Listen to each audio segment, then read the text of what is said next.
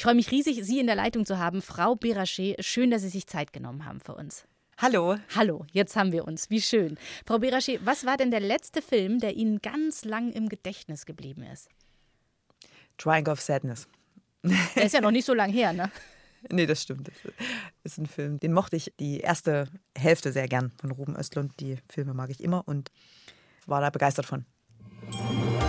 1 zu 1, der Talk auf Bayern 2. Nina Pfeiffer-Sonnenberg im Gespräch mit Anne-Sora Berachet, Regiepreis für den Tatort. Und das ist ja was, womit man doch wirklich angeben kann, stelle ich mir zumindest vor. Herzlichen Glückwunsch dazu. Ist das denn schon eine Adelung für eine Regisseurin, so einen Tatort zu machen, oder? Das sagt man immer so, ne? Ja, ist, äh, als Laien vor allem. Ja, ehrlich gesagt identifiziere ich mich viel mehr mit meinen Kinofilmen, die ich gemacht habe. Und die Fernsehfilme, die ich gemacht habe, die habe ich auch in Erinnerung, aber doch, die Zeit ist nicht so intensiv. Wenn ich die mache, ist also eine viel kürzere Zeit. Ich brauche ungefähr sechs Monate, um die Fernsehfilme zu machen und um die Kinofilme zu machen, brauche ich fünf Jahre, mhm. um einen zu machen. Das ist also so, so prägend und das gehört so zu meinem Leben dazu und prägt mich so, dass ich da noch viel stolzer drauf bin und noch stärker zu mir gehören. Ist so ein Tatort dann eher so eine Dienstleistung? Für mich nicht. Also wenn man sich meine Tatorte anguckt, die ich gemacht habe, sind die sehr individuell und das bedeutet immer in einem Fernsehbetrieb auch gegen Konventionen zu kämpfen. Das ist nicht ganz so einfach, die mhm. so aussehen zu lassen und so sein zu lassen, wie ich die da mache. Das ist sicherlich auch äh, sehr viel mehr Arbeit. Ich kriege da nicht mehr Geld, wenn ich das so mache. Ich könnte die auch einfach abfilmen mhm. und würde das gleiche Geld bekommen. Aber es fällt mir einfach extrem schwer, einfach einen Job zu machen. Ich habe Probleme damit und äh, habe immer das Gefühl, das bin ich. Da sieht man mich. Dann entlarvt man mich als jemand, die irgendwie keine Seele hat. und äh, da trauen Sie den Zuschauerinnen aber sehr, sehr viel zu. ja, ich versuche immer eigentlich aus allem, äh, ja, auch aus jedem Fernsehfilm, das maximal Stärkste rauszuholen und eine eigene Idee zu entwickeln zu dem Thema, das erzählt wird. Und ja, es immer auf ein Thema zu holen und nicht nur ein Krimi zu erzählen, sondern immer auch Gesellschaftskritik da reinzubringen gesellschaftsgewichtiges Thema, die uns alle angeht, da zu erzählen. Das ist eigentlich immer so meine, meine Aufgabe. Und ich versuche es mehr und mehr, das war am Anfang, als ich die ersten Langfilme gemacht habe, nicht so jetzt, versuche ich mehr und mehr, ja, sie kreativer auch aussehen zu lassen und mit Mitteln zu erzählen, die unkonventioneller sind. Als ich angefangen habe, Langfilme zu machen, war das, habe ich mich nur darauf bezogen oder habe nur darauf reduziert, einen unheimlich starken Konflikt zu erzählen zwischen Figuren und die dann mh, aufeinanderprallen zu lassen, also eine hohe Emotionalität zu erzählen, weil ich ja einfach, wir hatten wenig Geld, um die Filme zu machen und ich habe versucht, alle anderen Dinge wegzulassen und mich wirklich nur auf das absolut Wichtigste zu beschränken. Mhm. Und so habe ich es geschafft, mit sehr wenig Geld schon einen Langfilm zu machen und dadurch auch einen erfolgreichen Langfilm zu machen. Das war mein erster Langfilm, war äh, Zwei Mütter. Davor habe ich Kurzfilme gemacht ne, an der Hochschule. Aber bei dem Geld wollte ich gleich mal einhaken. Es kommt mir so vor, dass insbesondere bei Regisseurinnen und Drehbuchautorinnen Geld noch eine größere Rolle spielt als zum Beispiel in der Musik oder in der bildenden Kunst, weil Filme machen an sich wahnsinnig teuer ist. Das Do-it-yourself-Prinzip ist da eigentlich kaum möglich, oder? Es ist nicht möglich, nee. Ich mache eine Kunst, die, die geht auch nicht allein. Ich, ich kann die nicht allein machen. Also es ist nicht nur, dass das Geld, ich muss auch in einer Gruppe arbeiten. das heißt, ich muss, vielleicht will ich auch. Ich, ich glaube, ich bin äh, viel stärker, wenn wir Dinge zusammen machen, wenn ich mit meinem Team arbeiten kann. Aber es kostet unheimlich viel Geld. Also ich habe mal gelesen, das ist aber so ein Halbwissen, was ich habe, aber ich erzähle es trotzdem, ähm, dass ein, ein Studienplatz für einen Regisseur fast so viel kostet wie jemand, der Raumfahrt studiert. Mhm. Okay. Also es ist wohl eines der teuersten Studiengänge überhaupt. Mhm. Um nochmal auf den Tatort zurückzukommen. Sie haben ja auch mitgeschrieben bei dem Tatort, der ausgezeichnet wurde, das kalte Haus. Ist das für Sie wichtig gewesen? Sie sprachen ja, dass Sie da mehr machen wollten als in Anführungszeichen nur emotionale Konflikte und Geld war auch da in dem Fall, da auch wirklich ins Drehbuch mit einzusteigen? Ich will es nie. Das muss ich wirklich sagen. Ich will es nie. Aber wenn ich das Gefühl habe, es geht nicht anders, mache ich es.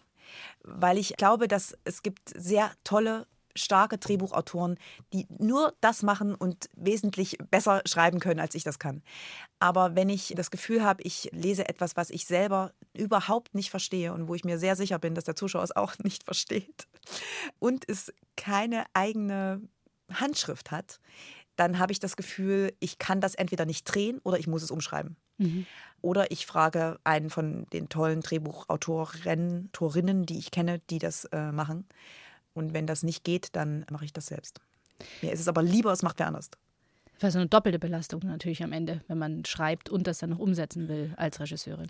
Genau. Und vor allem glaube ich auch, dass ein guter Drehbuchautor es noch mal besser kann als ich, weil er nur oder sie nur das macht. Sie haben ja selbst auch drei Langspielfilme gedreht und geschrieben. Da gibt es jetzt nicht so einen Auftrag thematisch wie beim Tatort, selbst wenn Sie ihn ausbauen können. Sie müssen sich das ja selber ja überlegen. Wo kommt denn da die Inspiration her? Weil Sie müssen sich ja dann Jahre damit beschäftigen mit dem Thema. Da muss man sich schon sicher sein. Das stimmt. Ich muss erstmal gar nicht, sondern das ist das, was ich machen möchte. Ich könnte auch mein Leben verbringen nur mit Fernsehfilmen, mit Auftragsproduktionen, also mit einem fertigen Buch, was ich einfach abfilme. Das könnte ich so machen, aber das will ich ja nicht. Ich möchte immer wieder diesen steinigen Weg gehen. Eher ein eigenes Thema, also von der ersten Idee bis zum ja, letzten Schnitt, letzten mhm. Farbkorrektur, ähm, das selbst zu machen. Und da war es bisher so, dass die Grundidee von mir kam und ich immer mit einem Drehbuchautor oder einer Drehbuchautorin zusammen dann diese Grundidee weiterentwickelt habe und wir erstmal wirklich ein, zwei Jahre nur an dem Drehbuch arbeiten. Die ganze Zeit. Dieses Drehbuch wird umgeschrieben, wieder umgeschrieben und wieder umgeschrieben. Man stellt sich das, meine Mama sagt immer so, was schreibt ihr denn da schon wieder um? Ihr habt es euch doch erst, ihr habt doch erst aufgeschrieben und nochmal was verändert. Ja, das ist also dieses wirklich gutes Drehbuch entsteht dann, wenn du selber den Mut hast, es immer wieder zu zerstören. Mhm. Und diese Zerstörung bedeutet irgendwie was Neues zu errichten und dieses neu errichten und dieses neu wieder umdenken und wieder liegen lassen und verzweifelt sein, weil man nicht weiß, wie man weiterkommt an der einen Stelle oder wie man es ausdrücken soll. Das führt dazu, dass Qualität entsteht. Zu mir hat mal Hans-Christian Schmid, ein bekannter äh, Filmregisseur, hat mal zu mir gesagt, während ich studiert habe. Er meinte so, ich mache das jetzt schon lange, aber ein Drehbuch braucht mindestens ein Jahr, sonst kann kein gutes Buch entstehen. hat er einfach so gesagt. Und da hat er recht. Und er, er meinte, das ist, hat auch nichts mit Erfahrung zu tun. Du musst dieses so durchkauen immer wieder. Das muss entstehen. Deshalb ist es auch immer so, dass die Bücher, die ich da schreibe, sehr lang dauern. Zu Gast bei Nina Pfeiffer-Sonnenberg Anne-Sora Berachet, Alien in der DDR. Frau Berachet, Sie sind als Kind eines algerischen Vaters und einer deutschen Mutter in der Nähe von Erfurt aufgewachsen. Noch sieben Lebensjahre in der DDR haben Sie verbracht. Haben Sie sich da wirklich von einem anderen Planeten kommend gefühlt? ja, ein bisschen schon. ja, wir waren äh, einfach die äh, kleinen ausländischen Kinder, mein Bruder und ich. Und das war in der DDR ja nicht, ja, gab es ja nicht viele anders aussehende Kinder. Also ist interessant. Ich dachte als Kind auch immer, dass ich eine ganz dunkle Haut habe und ganz anders aussehe als alle anderen. Wenn ich mir jetzt Fotos angucke, sehe ich überhaupt nicht anders aus als alle anderen. Aber ich habe mir eben ganz, ganz, ganz doll gewünscht, so wie alle zu sein und das war blond sein. Also ich wollte diese dunklen Haare einfach nicht haben und das ist natürlich, wenn ich jetzt so zurückdenke, furchtbar. Ja, das, da hat man ihn nicht als schön. Ja, was falsch gespielt auch, ne? Also absolut, absolut, ja. Und ich mochte, fand mich auch nicht schön, fand mich nie schön als Kind. Sie wollten immer gerne wie Barbie aussehen. Ja, richtig. Gut, dass das Sie das nicht tun. Erstrebenswertes. Oh Gott. Jetzt wissen wir, dass es nicht ist, aber natürlich aus der also, Sicht eines Kindes tief traurig. Ja, es ist, ne, ich war nicht tief traurig. Also ich hatte eine Mama, die hat mich sehr äh, selbstbewusst erzogen. Ich finde, das hat auch geklappt, hat die gut gemacht. Aber trotzdem waren das meine Gedanken als Kind. Sie sind ja als Kind mit zwei Kulturen groß geworden. Gab es denn da auch Gemeinsamkeiten? Sie meinen die, Kultur der DDR und der, der Westdeutschland oder meinen Sie nee, äh, stimmt. den algerischen Vater? oh, das wird kompliziert. Nee, ich bin jetzt noch jetzt bei, beim, beim, ganz jungen Jahren, wo, sie noch, wo Ihr Vater noch bei Ihnen war, eben mit den algerischen Traditionen etc. Und dann eben mit Ihrer Mutter und dann noch hier die DDR. Ich denke, das ist schon Sprengstoff genug gewesen. So stelle ich es mir zumindest vor. Ja, mein Vater ist, er legt die, seine Kultur aber auch so aus, wie er sie braucht. Also er ist manchmal, isst Schweinefleisch, wenn wir zusammen sind alle und wenn er dann nach Algerien reist, dann nicht mehr. Also ah. das ist, war alles so ein bisschen fluide bei ihm. Das war alles nicht ganz so, überhaupt nicht streng eigentlich. Ich habe von der algerischen Kultur wenig mitbekommen. Ich habe aber meinen Vater mitbekommen und der war sehr anders als alle anderen Menschen, die ich kannte. Individuell gesehen, also nicht, weil er aus Algerien kam. Weil er so ist, wie er ist. Sein Charakter, meine ich damit. Also mhm. natürlich prägt dein Charakter deine Herkunft auch. Mhm. Ihr Vater hatte die Familie verlassen, als Sie sechs Jahre alt waren. Hat das viel verändert für Sie? Nicht so viel. Ich erinnere mich an das Gespräch, was meine Mama mit mir geführt hat und hat mir gesagt, dass sie sich scheiden lassen. Da habe ich mich eigentlich für was anderes eher interessiert, für irgendeine Puppe oder so. Also es war gar nicht so anders, als er dann nicht mehr bei uns gewohnt hat. Ich habe den trotzdem immer gesehen, wenn ich ihn sehen wollte. Mhm. Und er war vorher auch schon nicht so viel da und meine Bindung mit meiner Mama war immer stärker und sehr, sehr, sehr eng. Und er kam und ging so. Und das hat sich auch dann nicht verändert. Und ich so ist es auch immer noch. Also wir sehen uns, wir mögen uns, aber er ist jetzt nicht unbedingt, wir haben jetzt nicht eine unheimlich nahe, ganz enge Beziehung. Manche Dinge weiß mein Papa nicht von mir, meine Mama weiß fast alles von mir. Wissen Sie, was sich Ihre Eltern für Sie gewünscht haben, als Sie klein waren? Ja, ich glaube, mein Papa hätte sich gewünscht, dass ich reich werde. das wünscht er sich auch für sich. Und meine Mama hat immer gesagt oder sagt auch immer noch, die wäre glücklich, wenn ich glücklich bin. Und da wäre es im Prinzip auch egal, was ich werde. Das sagt die auch immer noch. Ich weiß nicht, ob sie insgeheim sich doch was gewünscht hat, hat es aber nie gesagt. Also sie hat vor mir das getan, was sie dachte, was mir am meisten hilft. Und sie hat mir, glaube ich, einfach beigebracht, dass ich das finden muss, was ich wirklich machen will. Und sie hat mir gesagt, dass ich auch alles tun kann im Leben, was ich tun möchte, dass alles möglich ist. Wir leben sehr privilegiert. Ich habe die Möglichkeit, mich zu entfalten und, und zu fühlen, was, was, was ich wirklich will. Und das habe ich irgendwann gemacht ja. auf diese Reise begeben. Ja, da, da, kommen wir noch hin. Wir, wir müssen noch kurz den Mauerfall hinter uns bringen, zumindest in der Geschichte, den Sie ja auch noch erlebt haben und dann natürlich auf ein ganz anderes System gestoßen sind. Wie haben Sie den Mauerfall damals erlebt? Ähm, ich erinnere mich stark an die Zeit danach.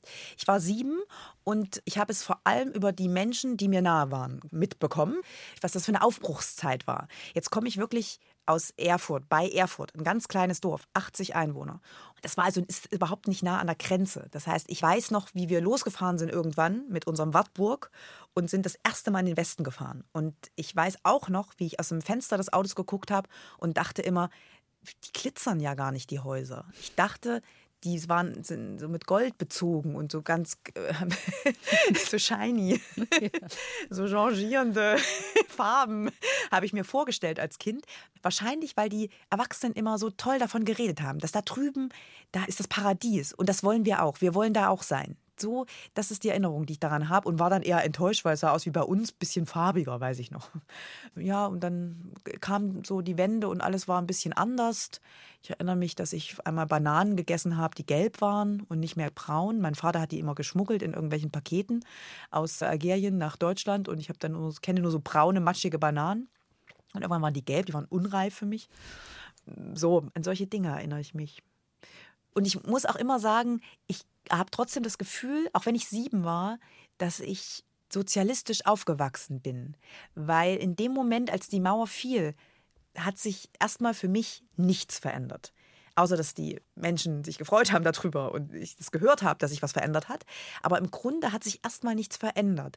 Ich hatte die gleichen Lehrer in der Schule, ich bin in die gleiche Schule gegangen. Es, es war das Gleiche und auch die Art der Menschen, die mich sozialisiert haben und geprägt haben, ist die gleich geblieben. Und das waren alles Sozialisten. Die sind in der DDR aufgewachsen und diese Menschen haben mich geformt, bis ich ja, jugendlich erwachsen wurde. Und deshalb habe ich eher das Gefühl, dass ich viel länger in der DDR aufgewachsen bin, als ich es wirklich bin. Liebe Frau Beraschet, wir sind jetzt immer noch bei Ihrer Jugend sozusagen. Sie sind äh, jung, wie Sie waren, studieren gegangen nach Frankfurt am Main und nicht, wie man jetzt denkt, da Sie ja heute eingeladen sind als Regisseurin und Drehbuchautorin in diesen Fächern. Nein, Sie haben Sozialpädagogik studiert mit Schwerpunkt psychosoziale Arbeit. Das ist ein Umweg, den Sie mir erklären müssen. Einmal habe ich gerade noch so einen Gedanken gehabt, das fand ich gerade spannend, dass Sie gesagt haben, wir haben irgendwie immer das Gefühl, die Mauer fiel und auf einmal war der Westen da. Mhm. Und genau das Gegenteil war der Fall. Nach Frankfurt gehen war für mich das erste Mal, dass ich wirklich ja, weggegangen bin aus dem Osten und ich weiß, dass natürlich in, einer, in, einem System aufgewachsen bist mit bestimmten Normen und Werten, dass die sich ja nicht in deinem Kopf ändern können so schnell. Mhm. Und das war, glaube ich, das, was viele immer noch, wenn ich nach Hause fahre, die ältere Generation, das fällt denen immer noch schwer, im Kapitalismus klarzukommen. Und sicher hat äh, meiner Meinung nach auch die sehr rechte Bewegung, die im Osten ja sehr stark vertreten ist, damit zu tun, dass man irgendwie mit dem System unzufrieden ist. Ja, dann bin ich nach Frankfurt gegangen und habe äh, irgendwas studiert. Ich wusste überhaupt nicht, ich wusste gar nicht so richtig, was ich machen soll. Ich habe einfach dachte, das könnte ich vielleicht machen. Ich habe Sozialpädagogik studiert und habe das ohne jegliche Leidenschaft, habe mich einfach eingeschrieben und wollte möglichst weit weg von zu Hause das, was ich da studiere, war mir egal. Aber um, um einfach wegzukommen oder ja. wollten Sie dann wirklich mal? Ich meine, Frankfurt ist jetzt auch nicht so weit weg von Erfurt. Das war schon mal das der erste Schritt, aber. ja, genau. ja, also da, wo ich herkomme, aus diesem kleinen Dorf mit 80 Einwohnern, war das ganz weit weg. Frankfurt und diese Stadt und wie ich da ankam, das erste Mal in so einer großen Stadt zu sein, es, es war ein Riesenerlebnis für mich und es war unheimlich weit. ja, ich komme wirklich aus einem kleinen Minidorf und wir haben da mit Pferden und auf Bäumen, Baumhäusern aufgewachsen. So. Dann ist Frankfurt ganz, natürlich völlig andere ja. Welt. Da haben Sie recht. Also wir bewegen uns so ganz anders. Wir haben das Studium ja abgeschlossen dann und dann ging es noch weiter in, also für mich eine der verrücktesten mhm. Städte überhaupt, die ich kenne, London. Theaterpädagogin in London. Ja, das war dann das nächste. Dann war mir Frankfurt zu klein, dann wollte ich noch weiter weg. Und dann habe ich die während des Studiums schon Praktikas immer dort gemacht und bin immer dahin gereist und habe dann irgendwie durch die Reisen immer äh, auch Englisch gelernt. Ich habe vorher in der Schule kaum, es war auch ganz schlimm in unserer alten Ex-DDR-Schule. Die Englischlehrer waren wirklich schwierig. Also hat einfach nicht gelernt. Genau, und dann bin ich nach London und war da erstmal auch glücklich, dass ich in dieser, in dieser riesen Stadt war. Das war so toll, da so anonym zu sein. Und ich weiß noch, wie unheimlich spannend ich das fand, diese ganzen Menschen, die so individuell aussehen, die sich so verrückt anziehen, die so eigen sind. Das fand ich damals total spannend. Und ans Theater hat sie schon ihr Interesse gezogen oder war das einer der vielen Zufälle, die einem im Leben so begegnen? Ähm, ich habe während des Studiums schon viel zu theaterpädagogisch-psychologischen Mitteln gearbeitet und habe dann in London ein bisschen weitergemacht und habe dann aber, als ich in London war, da war da so ein Punkt, als sie mir noch einen anderen Job angeboten haben, noch ein regelmäßigeres Einkommen und noch irgendwie. Und dann wusste ich irgendwie, also das, das so will ich mein Leben nicht verbringen. Ich kann nicht irgendwo acht, neun Stunden am Tag arbeiten und dann in so einem regelmäßigen Rhythmus. Da werde ich nicht glücklich und ich hatte auch das Gefühl, ich muss etwas Schöpferisches machen. Ich will irgendetwas tun, wo ich was hinterlassen kann in dieser Welt. Hört sich komisch an, aber so ist es. Ähm, ja, und dann äh, habe ich mich im Prinzip auf die Suche gemacht nach dem, was ich wirklich machen will. Habe da den Job gekündigt, bin erstmal nach Madrid und habe da erstmal so ein bisschen rumgejobbt und hatte dann überhaupt kein Geld mehr. Bin wieder nach Berlin zu einer Freundin in ihre Riesenwohnung nach Neukölln und habe dann am Theater angefangen, Praktika zu machen. Das war die Zeit der Praktikas. Mhm. Der unbezahlten Praktiker teilweise, ja. ne? Das muss man noch dazu kein sagen. Geld. Das ja, ist für, eine für viel Arbeit. Ja, für viel Arbeit und kein Geld, ja. genau. Sie wollten ja eigentlich nie Regisseurin werden, waren aber neugierig drauf, Filme zu machen. Können Sie sich noch erinnern, wie Sie sich den Beruf vorgestellt haben? Erstmal habe ich mir den gar nicht vorgestellt. Ich wusste nicht, was ich machen will.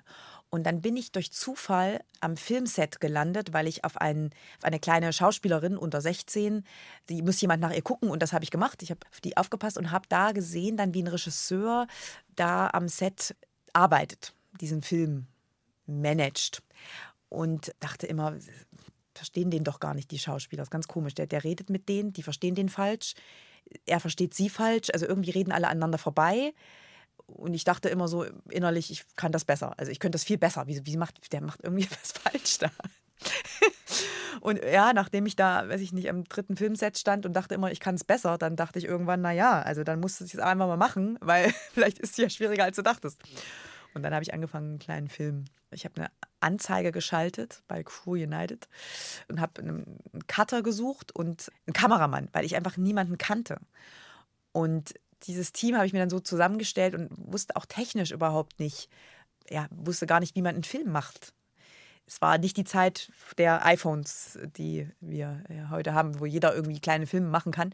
Das wusste ich alles nicht und, und habe mir so ein Team zusammengestellt, wollte eigentlich ein Thema bearbeiten, nämlich in Neukölln habe ich neben einem Libanesen gewohnt, der ein sehr verrücktes Leben hat. Jemand, der, ich dachte, ein Hochstapler ist, der ähm, erzählt hat, eben, was er für ein unheimlich reiches Leben hatte, was er gemacht hat in seinem Leben. Und all das wirkte wie, wie eine Geschichte, wie eine Fantasie von ihm.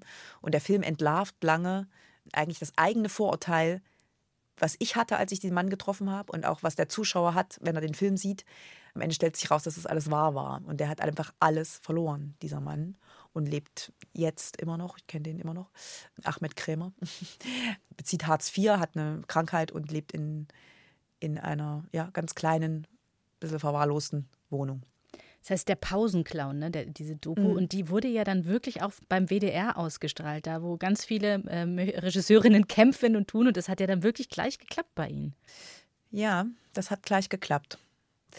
Ich glaube ja, warum war das so? Also ich glaube, ich wusste ja wirklich nichts, auch nicht von Filmdramaturgie. Natürlich haben wir alle ein gewisses Gefühl für Dramaturgie, weil wir alle Filme gucken, weil wir Geschichten hören, uns vorlesen gegenseitig. Also wir haben ein Gefühl für eine, was ist eine gute Geschichte, was mögen wir an Geschichten, das haben wir alle in uns, so werden wir, sind wir aufgewachsen.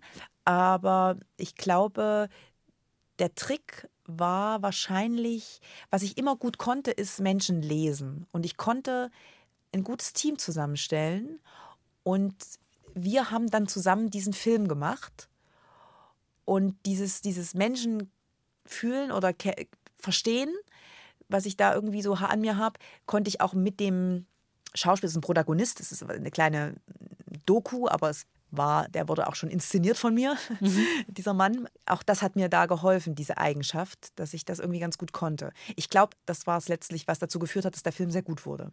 Mhm. Und es ist letztlich auch bei allen Filmen hat mir das einfach geholfen. Auch als ich dann an die Filmhochschule gegangen bin, hatte ich sehr wenig Ahnung von Film. Ich bin nicht gerne ins Kino gegangen. Mhm. Ich habe einfach gar nicht so viele Filme geguckt. Aber ich hatte irgendwie ein Gefühl dafür, wie ich, wie das sein soll. Und ich hatte immer einen Drang und auch ein Selbstbewusstsein, ein Thema zu erzählen, ja, einen Erzählwunsch. Und das führte dann eben immer dazu, dass die Filme auch ja, starke Themen haben. Auch kontroverse Themen haben, weil das, ich das immer am spannendsten fand, mit dem Film auch ein Thema zu ergründen und erörtern. Also etwas rauszufinden über, über ein bestimmtes Thema durch das Filmemachen. Mein Gast heute in 1 zu 1 der Talk auf Bayern 2, die Drehbuchautorin und Regisseurin Anne-Sora Berache. Frau Berache, man hat Sie ja bei der Filmakademie damals nicht mit offenen Armen empfangen, sondern Ihnen gleich mal ein bisschen Entmutigung entgegengebracht. Als ich mich beworben habe an der Filmhochschule, war das nicht ganz so leicht. Ich habe eine Absage bekommen von der HFF in Potsdam mit der Begründung, dass ich sicherlich irgendeine Art von kreativem Talent habe, aber Filmregisseurin werde ich nie. Aber Ludwigsburg, auch eine sehr bekannte und sehr äh, renommierte Filmhochschule, hat mich angenommen. Ja, und da war ich plötzlich Filmstudentin und haben dann auch gleich illegale ihren ersten Film gedreht. Äh, Zwei Mütter heißt er. Das durfte man ja damals eigentlich gar nicht machen während äh, der Schullaufzeit. Was waren da die Konsequenzen für Sie? Also ich muss dazu sagen, Zwei Mütter war mein erster Langfilm, den mhm. habe ich im dritten Studienjahr gedreht und vorher natürlich viele Kurzfilme. Und es war von Anfang an so, dass ich immer irgendwelche Dinge getan habe, die nicht die Regel waren. Also was die Hochschule einfach nicht wollte. Ich habe im ersten Jahr äh, einen Kurzfilm gedreht mit einer Kamera, die ich nicht nehmen durfte. Ich hatte die aber da, hatte mein Ex-Freund, hatte die bei sich zu Hause liegen. Und ich dachte, das ist jetzt aber die beste Kamera, die auf dem Markt ist, dann nehme ich die doch mal. Das führte dazu, dass mein Film verboten wurde. Ich durfte den nicht wegschicken an Festivals. Furchtbar.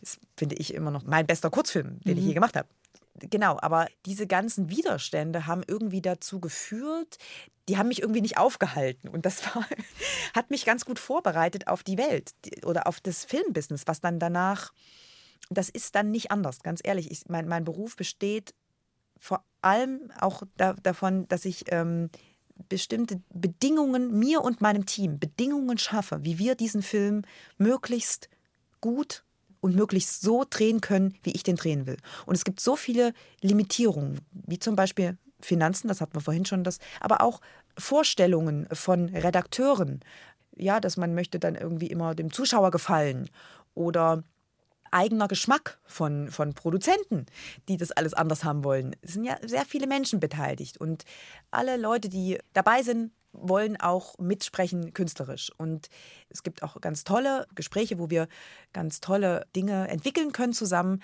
Aber es gibt irgendwann den Punkt, wo ich eine Entscheidung treffe und die treffen im Bestfall nur ich. Ähm, genau, jetzt sind wir aber beim Studium, meinem Studium stehen geblieben. Ah, müssen, wir müssen ähm. das gar nicht alles so, so stiefmütterlich abhaken, natürlich. Ja. Ich wollte nur darauf hinaus, und, und das ist ja einfach wahnsinnig toll, dass die Konsequenzen dann für den Film nicht so groß waren, dass man den auch vielleicht verboten hat, wie damals mit dieser Kamera. Denn es war der einzige deutschsprachige Film im Wettbewerb der Berlinale 2016. Das darf man der Hochschule auch mal entgegenbrüllen. Das war 24 Wochen. Der davor, Zwei Mütter, ah. der ist im dritten Jahr entstanden und das war mein erster Langfilm. Es sollte ein kurzer Dokumentarfilm entstehen und ich habe einfach mit Absicht, ohne dass es jemand wusste, einen langen Spielfilm gedreht. Und während des Drehs hat sich das schon rumgesprochen und die Hochschule hat natürlich überlegt, was machen wir mit dieser Studentin? Das geht gar nicht, die hält sich an keine Regel. Da gibt es sicherlich auch die Option, dass sie dann nicht mehr bei uns studiert. Also es gab sicherlich Gespräche in die Richtung, es war, alle waren wütend. Und dann kam der Direktor, Thomas Schad, den ich sehr mag, in den Schnittraum. und hat sich einfach mal das Material angeguckt, was wir da gedreht haben und mochte das sehr gerne und hat aber auch gesagt, was alles fehlt. Und dann habe ich gesagt, ja, du hast alles, was du jetzt hier auf deiner Liste aufzählst, habe ich noch gedreht, habe ich nur, nur nicht gezeigt. Und äh, es war wirklich äh, spannend, weil er wirklich, also es war, ich werde es auch nicht vergessen, dieses Gespräch er meint, das kann kein Langfilm, das, das schaffst du noch nicht, das ist noch kein Langfilm. Es fehlt das, das und das und das, damit du wirklich diese Bögen erzählen kannst, damit du auf eine Länge kommst. Und das hatte ich alles gedreht. Wirklich auch wieder aus einem Bauchgefühl. Ich wusste nicht, wie man das macht. Ich habe es einfach gemacht. Und auch da wieder habe ich das ganz stark meinem Team zu verdanken, mit, dem, mit den Leuten, mit denen ich das mache. Mein Kameramann Friede Klaus äh, hatte einen ganz großen Anteil daran, wie wir diesen Film gedreht haben. Und auch Dennis Darahan der Editor, der alle meine Filme schneidet. Und viele, noch ein paar andere Leute mehr. Die, ja, wir haben den Film einfach zusammen ja, gemacht und ihn sehr ja, kontrovers und, und spannend hingekriegt. Äh, ihr zweiter Langspielfilm, der war dann 2016 bei der Berlinale im Wettbewerb als einziger deutschsprachiger Film. 24 Wochen, richtig? Ja, ja, ja richtig. Wir haben vorhin schon über Adelung geredet. Das ist jetzt eine, oder? Ne? Das ist, da sagt man doch bestimmt verdammt nochmal richtig gut. Absolut. Ich muss sagen, dass zwei Mütter, dass ich es schaffe, während des Studiums einen Film zu machen, der nicht nur auf der Berlinale läuft, in der untersten Sektion Perspektive Deutsches Kino, sondern der eine Kinoauswertung hat. Der, dieser Film kam ins Kino. Es war ein reiner Studentenfilm. Und jetzt habe ich geschafft, dass der im Kino läuft. Das mhm. war unglaublich. Und dann dachte ich auch danach, dass ich gar nicht mehr studieren muss, weil ich ähm, wollte die ganze Zeit sowieso äh, szenische Regie studieren. Ich habe Dokumentarfilm studiert, die wollten mich nicht wechseln lassen und ich dachte, das bringt mir ja hier gar nichts mehr. Das Einzige, was ich brauche, ist das, was ich schon habe, meinen ersten Langfilm. es, mir war klar, dieses Diplom brauche ich gar nicht, sondern ich brauche, muss Filme machen und wusste, dass ich das damit machen kann mit zwei Müttern. Das war also dieser erste Schritt, wo ich wirklich dachte, ich kann Regisseurin werden. Es kann wirklich klappen, weil es ist natürlich, man sagt, es sind sieben Studenten, die im Jahr an der Filmakademie Regie studieren und von diesen sieben sagt man, dass einer oder keiner Regisseur wird. Wahnsinn. Also es ist also äh, unheimlich schwierig, wo du dich durchgesetzt hast durch so viele Bewerber für, für diesen Studiengang, trotzdem Regisseurin zu werden. Und mit 24 Wochen war es klar, dass ich Regisseurin geworden bin. Nach zwei Mütter war klar, ich kann es werden, ich kann es schaffen ja, dann, dann habe ich meinen nächsten Film gemacht, 24 Wochen. Und da dachte ich immer so, wie soll ich denn das jetzt machen mit der Premiere? Also ich will wieder auf die Berlinale, das war klar. Ich wusste, ich kann nicht nochmal in der Perspektive deutsches Kino laufen, in dieser untersten Sektion, mhm. sondern ich muss diesen Step höher schaffen ins Panorama. Und dachte immer, das weiß ich gar nicht, ob der Film das schon kann. Und dann hat mich Dieter Kostlik eingeladen in den Wettbewerb der Berlinale, also habe irgendwie drei Klassen übersprungen, könnte man sagen. Das Selbstbewusstsein Und, äh, leidet darunter nicht wahrscheinlich. Ja, das ist auch so ein Thema, das Selbstbewusstsein, da rede ich oft mit meiner Mama drüber. Manchmal fragen mich Leute, warum wird man da nicht eingebildet? Es ist ganz schwer, eingebildet zu werden als Regisseur, muss ich sagen, weil du wirst ja nicht nur angeguckt. Das ist ein ganz kleiner Teil meines Berufs ist, dass ich, dass meine Filme gefeiert werden, sondern der viel größere Teil ist, dass ich sie mache. Dass ich sie herstelle. Und das ist ein harter, harter Kampf die dahin zu bringen, die Filme, dass sie das sind, dass es einfach starke, starke Stücke werden, ist, ist mein Beruf. Und danach gibt es eben die kleine Party.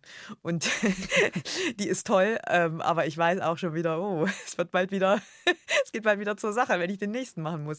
Wie mache ich den jetzt? Aber es war äh, natürlich ein, ein Riesenfest, 24 äh, Wochen auszuwerten und diese Premiere zu haben im Berlinale Palast vor 1500 Leuten ähm, den Film das erste Mal mit so vielen Menschen zu sehen und dass der gefeiert wird und dass das, was wir uns überlegt haben bei 24 Wochen, ist, ist ein Thema, was sehr kontrovers ist. Es geht um Spätabtreibung. Also eine Frau, eine Hauptfigur, Julia Jentz spielt die, die äh, hat ein Kind in sich, was behindert werden kann. Man weiß es nicht zu 100 Prozent, aber man, sieht so aus.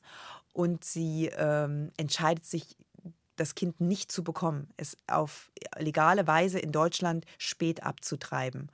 Und diesen Film zu machen und, und, und diese ganzen Ängste, die alle um mich hatten, also jeder Geldgeber, Leute, die mir auch kein Geld geben wollten, um den Film zu machen, die mich nicht gefördert haben, immer die Angst projiziert auf uns, dass man mit so einer Hauptfigur, die so etwas tut, die dieses Kind abtreibt und, und sich das, das wünscht, dass das Kind nicht mehr da ist, dass man das nicht machen kann, dass man dann den Film nicht mag, weil man die Hauptfigur nicht mag, weil man die ablehnt. Aber das ist auch mit und dem Publikum. Sie reden gerade von Geldgeberinnen und, und Unterstützerinnen. Ja. Aber ich habe äh, eine Reaktion gelesen, man hätte sich gewünscht, nicht in den Film gegangen zu sein, weil er so wehtut, obwohl er fantastisch ist. Das wurde dann nochmal nachgereicht. Wie gehen Sie denn mit solchen Reaktionen vom Publikum um? Das muss ich sagen, ist eine sehr seltene Reaktion. Die häufigste Reaktion, die ich bekommen habe bei dem Film, ist, man hat Angst, den Film sich anzugucken, guckt ihn dann doch an und bedankt sich bei mir dabei. Und das ist natürlich da, eine schönere, als ich ihn jetzt gerade vorgelesen ja, habe. Bleiben wir bei Ihrer. Das ist äh, so die, die, die, Reaktion, die am meisten zu mir kam zumindest. Das ist schon ein taffer Film. Ich muss aber sagen, ich habe probiert, mein Ziel war es, eine ganz realistische Darstellung der Sache. Nichts zu verschönigen, nichts zu wegen der Dramaturgie zu aufzubauschen oder, oder ähm, milder zu machen, sondern ich wollte es direkt und wirklich ehrlich erzählen. Und das ist mir, glaube ich, gelungen. Und ich habe trotzdem, und so ist das Leben, selbst wenn du das größte Problem hast, irgendwie gibt es Dinge im Leben, die trotzdem schön sind, die du trotzdem erlebst, die toll sind. Und, und das spürt man immer wieder dem Film an. Eins zu eins der Talk mit der Regisseurin Anne Sora Berashi. Ihr neuer Film äh, Copilot, Die Welt wird eine andere sein. Die dreht sich ja um einen der Attentäter des 11. Septembers. Da kann man sich jetzt sofort alles vorstellen, aber in Wirklichkeit dreht er sich um die Frau, Freundin dieses Attentäters. Das habe ich so gelesen in, in dem Pressebericht und habe mir den Film danach angeschaut und ich muss wirklich sagen, er hat mich total umgehauen, denn aus dieser Perspektive diese Geschichte zu erzählen, das ist wirklich absolut toll und beeindruckend. Wie kam sie denn darauf, diese Perspektive Perspektive einzunehmen. Ich habe einen Artikel gelesen über die Frau von einem Attentäter des 11. September, von die Frau von Ziad Jarrah hieß der.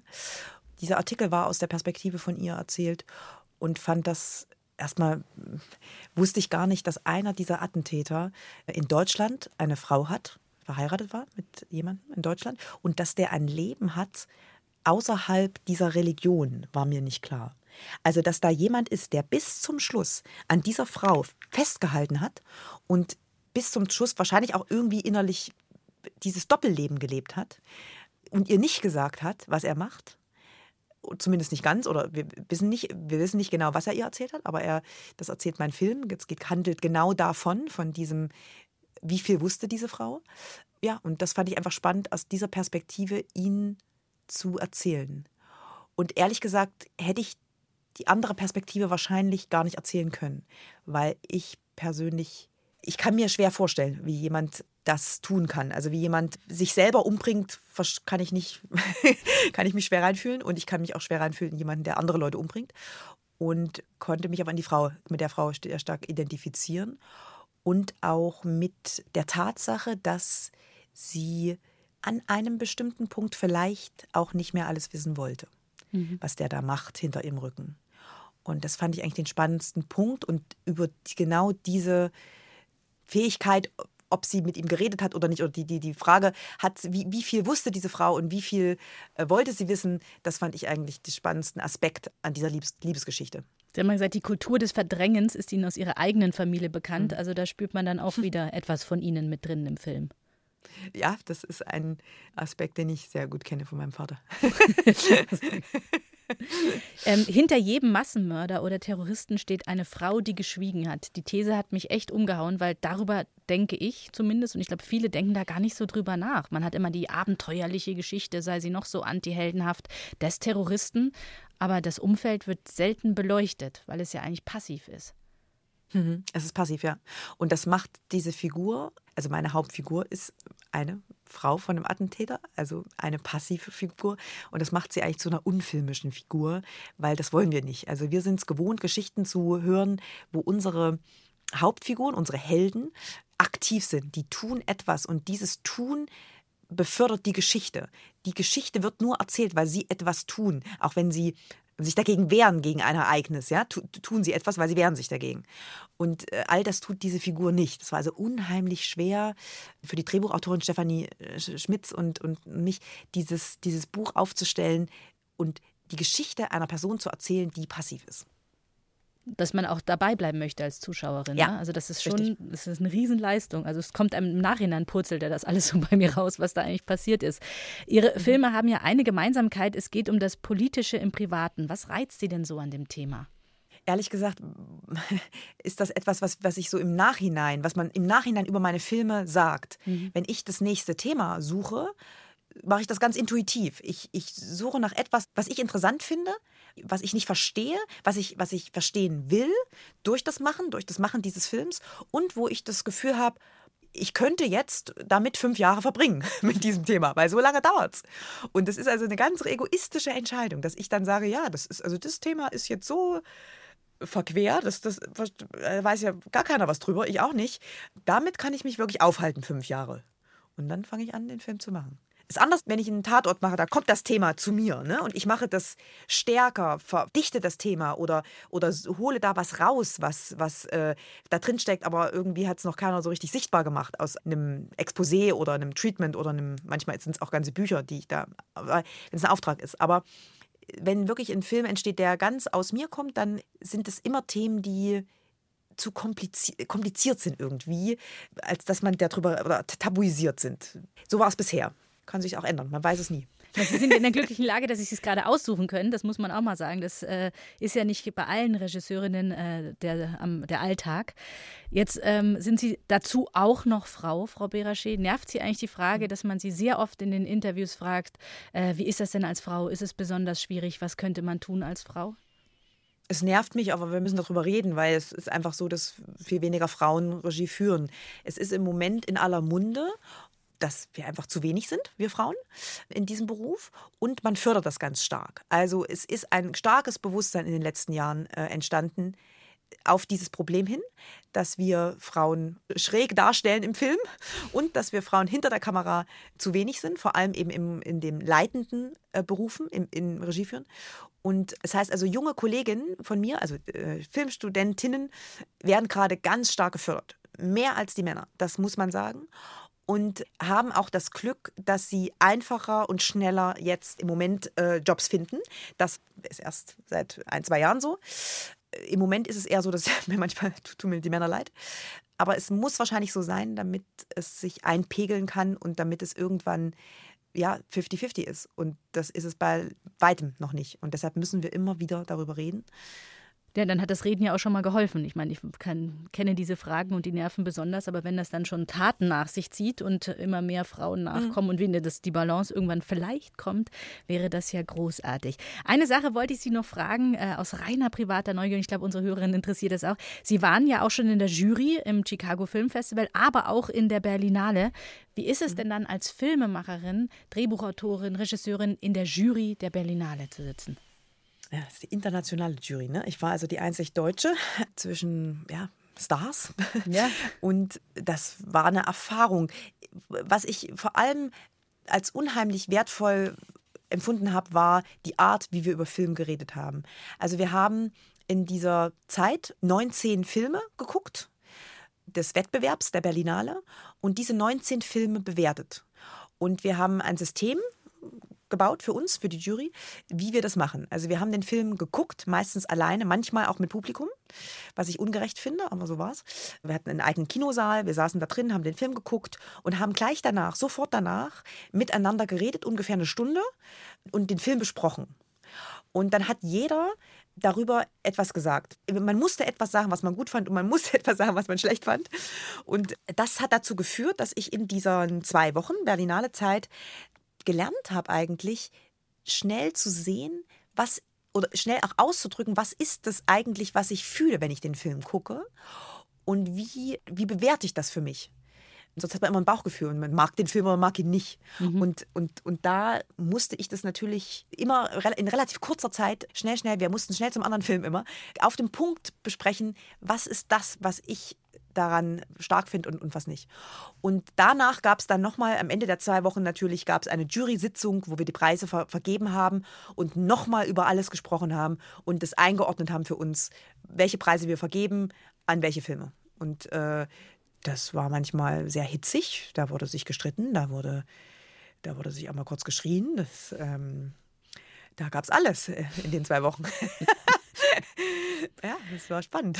Das freut mich. Ja, ich wünsche Ihnen nur das Beste. Ich freue mich schon auf Ihre nächste Arbeit. Steht schon was an? Sind Sie schon in Ihrem nächsten Fünfjahresprojekt? Ja, da bin ich schon seit zwei Jahren drin. Ah, Halbzeit, Frau Beraschee, Halbzeit. Halbzeit. Es ist unglaublich. Es ist diesmal eine sehr schwere Geburt. Der Film heißt Kuschelcat mhm. und ich möchte anders erzählen, als ich je erzählt habe. Ich äh, verlasse das realistische Erzählen und bin, äh, erzähle in der nahen Zukunft in einer Welt, die ihre eigenen Regeln hat. Mhm. Und das ist etwas, was ich einfach noch nie gemacht habe. Und ich weiß, irgendwann wird dieser Film entstehen und ich weiß, es wird wie so eine neue, ich werde wahrscheinlich wieder für das Thema auch wieder so zwei, drei Filme machen und dann muss wieder was Neues anfangen. Ich habe ganz große Angst, mich äh, zu wiederholen und mag, mag nicht, wenn Filmemacher zu lange das Gleiche machen. Dann wiederholen wir, wiederholen wir das Gespräch, wenn Sie sich wieder neu erfunden haben. So machen wir das ab jetzt immer, alle drei Jahre, immer neu. Vielen Dank für Ihre Zeit. Ja, ich freue mich drauf. Ich wünsche Ihnen nur das Beste und alles Gute für Sie. Tschüss. Dankeschön.